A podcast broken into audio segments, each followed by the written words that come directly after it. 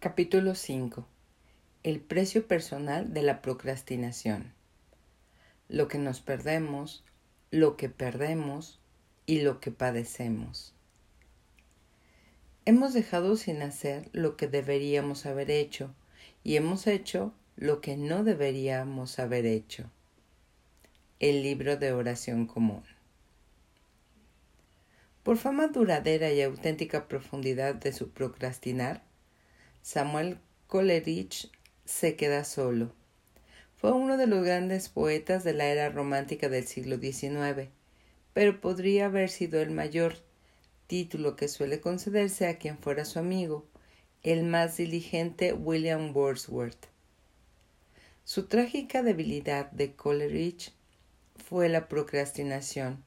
Posponía su obra y sus obligaciones a veces durante decenios, los poemas por los que más se le recuerda y que todavía se estudian regularmente en las clases de literatura inglesa dejan ver trazas de procrastinación. Cuba Clan y Cristabel se acabaron publicando como fragmentos, como obras sin acabar, casi veinte años después de lo que los empezara, y la balada del viejo marinero, aunque completa, llegó cinco años tarde a la imprenta. Todo el mundo, su familia, sus amigos, hasta él mismo, era consciente de su procrastinación.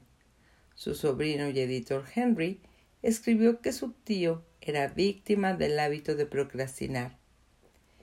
Y Coleridge mismo escribe esta actitud como una enfermedad vasta y profunda de mi naturaleza moral el amor a la libertad, el placer de la espontaneidad expresan, no explican ese hecho. Sin embargo, fue su amigo íntimo, Thomas de Quincy, quien dio la mejor descripción. Compartía con Coleridge no solo la inclinación a procrastinar, sino también una grave adicción a las drogas. La autobiografía de Quincy lleva el oportuno título de Confesiones de un fumador inglés de opio.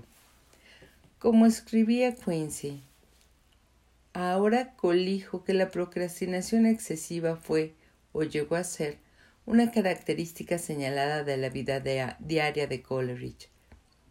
A nadie que le conociese se le pasó nunca por la cabeza fiarse de una cita que hubiera acordado, de una cita que hubiera acordado. Pese a sus intenciones, siempre honorables, Nadie daba el menor crédito a las garantías que diese in the future, con miradas al futuro. Quien le invitaban a comer o cualquier otro festejo le mandaban como algo que se quedaba por sentado que había que hacer. Un coche, cualquier otro festejo. Perdón. Ah, ah, ah. Me atoré. Le mandaban como algo que se daba por sentado que había que hacer. Un coche, o iban en persona o enviaban a alguien en su nombre a recogerle, y las cartas, a no ser que las señas estuviesen escritas con una caligrafía femenina que suscitase su afectuosa estima, las arrojaba un escritorio general de cartas perdidas, y rara vez, creo, las abría. En sí mismas, las excusas de Coleridge por sus dilaciones se han convertido en legendarias, su correspondencia consiste muchas veces en disculpas, a veces una larga sarta de ellas, como puede probarse en sus cartas al señor Cole, un editor que le había comprado los derechos de un libro de poemas, por adelantado, desgraciadamente.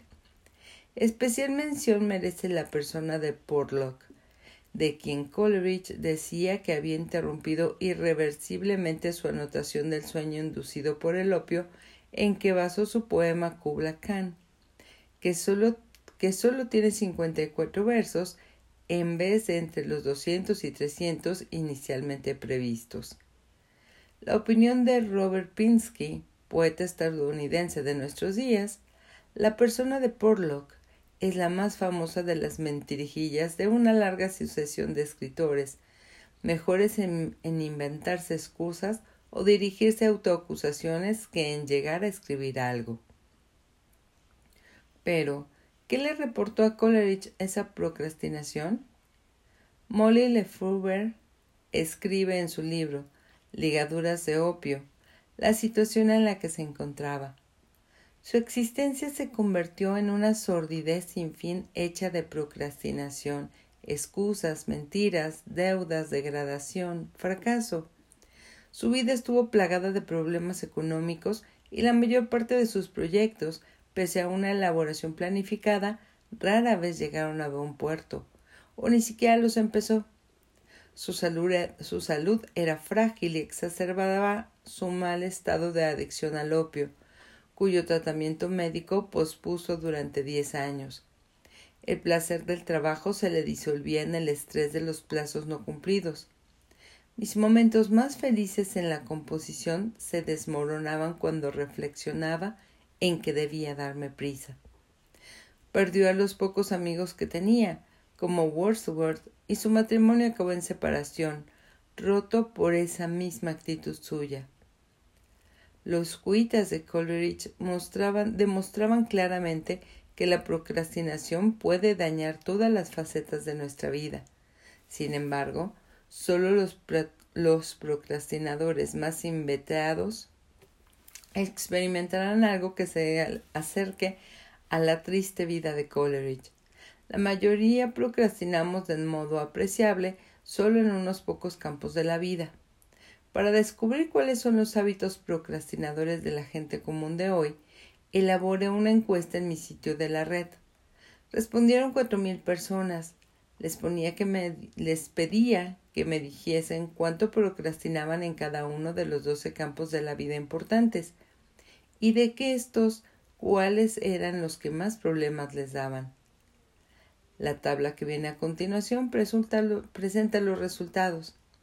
La primera columna es el campo y la segunda apunta al nivel medio de procrastinación de los individuos. Un 2 indica rara vez, 3 a veces y 4 a menudo. La tercera columna corresponde al porcentaje de individuos que escogió el campo en cuestión como uno de sus tres mayores problemas. Y aquí en la tabla, efectivamente, la primera columna nos dice los doce campos importantes de la vida. El primero es la salud, ejercicio, dieta, evitar o tratar la enfermedad. Por ejemplo, procrastinar en ir al gimnasio, en seguir una dieta. El número dos, la carrera profesional, trabajos, empleo, ganarse la vida. Por ejemplo, procrastinar en busca de un trabajo mejor, en obtener un aumento de sueldo. Número 3. Educación. Universidad, estudiar, sacar buena nota, por ejemplo, procrastinar en estudiar para un examen, en conseguir un título. Número 4. Comunidad, voluntariado, activismo político, por ejemplo, procrastinar en ayudar a otros, en ofrecerse como voluntario. Número 5 relaciones sentimentales, amor, sexo, citas, matrimonio. Por ejemplo, procrastinar en pedirle a alguien que salga conmigo, en terminar una relación. Número 6. Finanzas. Decisiones sobre el dinero. Procrastinar en pagar las facturas, en ahorrar para la jubilación o para una adquisición importante. Número 7. Uno mismo mejorarse uno mismo en capacidades, actitudes, conductas. Por ejemplo, procrastinar en leer un libro de autoayuda, en cambiar lo que uno mismo es. Número 8. Amigos. Interacciones con personas cercanas. Por ejemplo, procrastinar en pasar más tiempo con los amigos, en invitarlos a casa.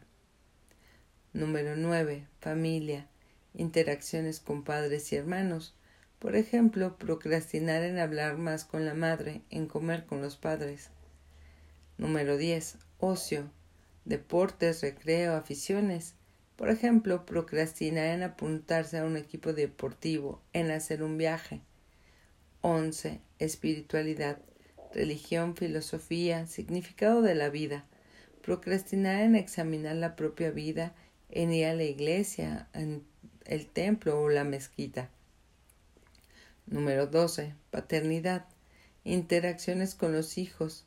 procrastinar en pasar tiempo con los niños, en tener unas vacaciones con familia. De estas, de estos 12 campos, por ejemplo, en salud, la procrastinación nos da de entre 3 y 4 puntos y es uno de los tres mayores problemas. Nos da un porcentaje de personas que contestaron esta encuesta en salud del 42.2%.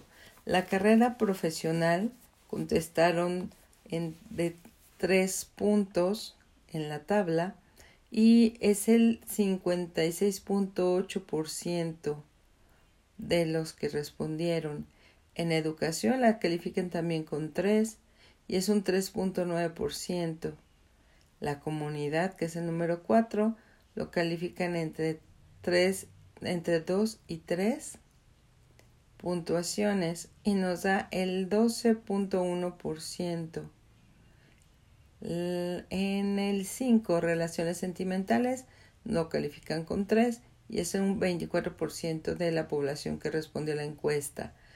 Finanzas, el número 6, da un 2.9 y es un 35.9 en porcentaje. Número 7, uno mismo, 2.9, da un 29.6. La 8, amigos, 2.9, 23.5%. Número 9, la familia, 2.7 de calificación con un 18.9%. El ocio, 2.7 con 11.4 la número 11 que es espiritualidad 2.5 con 8.5% y 12 la paternidad 2.3 con 4.1%. Cuando observe la tabla, fíjese en los campos donde los números de las dos últimas columnas son altos. Esos son los campos problemáticos. La procrastinación nos causa dolor en los estudios, en el trabajo y en la vida privada, sobre todo en la relación con la salud. El 89% de las personas cree que tiene problemas graves en al menos uno de esos tres campos de la vida, y el 9% se acerca a los niveles de Coleridge al citar los tres. Hay además una pauta en la procrastinación de la gente. La mayor parte de esos campos de la vida forman cúmulos, se agrupan. Por ejemplo, Muchos de quienes tienen que procrastinar en las cuestiones económicas también dicen que también ah, ah, ah, dicen también que lo hacen en la educación y en otras actividades que podrían mejorar sus carreras. Si usted sufre una de esas tres áreas, es probable que sienta que las otras dos también son problemáticas. Este cúmulo de inquietudes, el cúmulo del éxito, es en general el que prevalece en la procrastinación. Un segundo cúmulo se centra en el desarrollo de uno mismo. Quienes posponen lo que concierne a su salud tienden también a posponer las búsquedas espirituales, las actividades de ocio y los planes de mejora de uno mismo. Es el cúmulo más amplio, ya que está ligado también a la vida social, a la comunidad y a las relaciones amorosas. Hay un último cúmulo al que se podría llamar la intimidad, ya que agrupa a los amigos íntimos, la familia y la paternidad. Es el menos problemático del lote, sobre todo en lo que se refiere a la paternidad. Por suerte, muy pocos de los que respondieron afirman que dejen para más adelante lo que se refiere a la crianza de los hijos. El cuidado de los niños se caracteriza por una inmediatez que se impone ante todo lo demás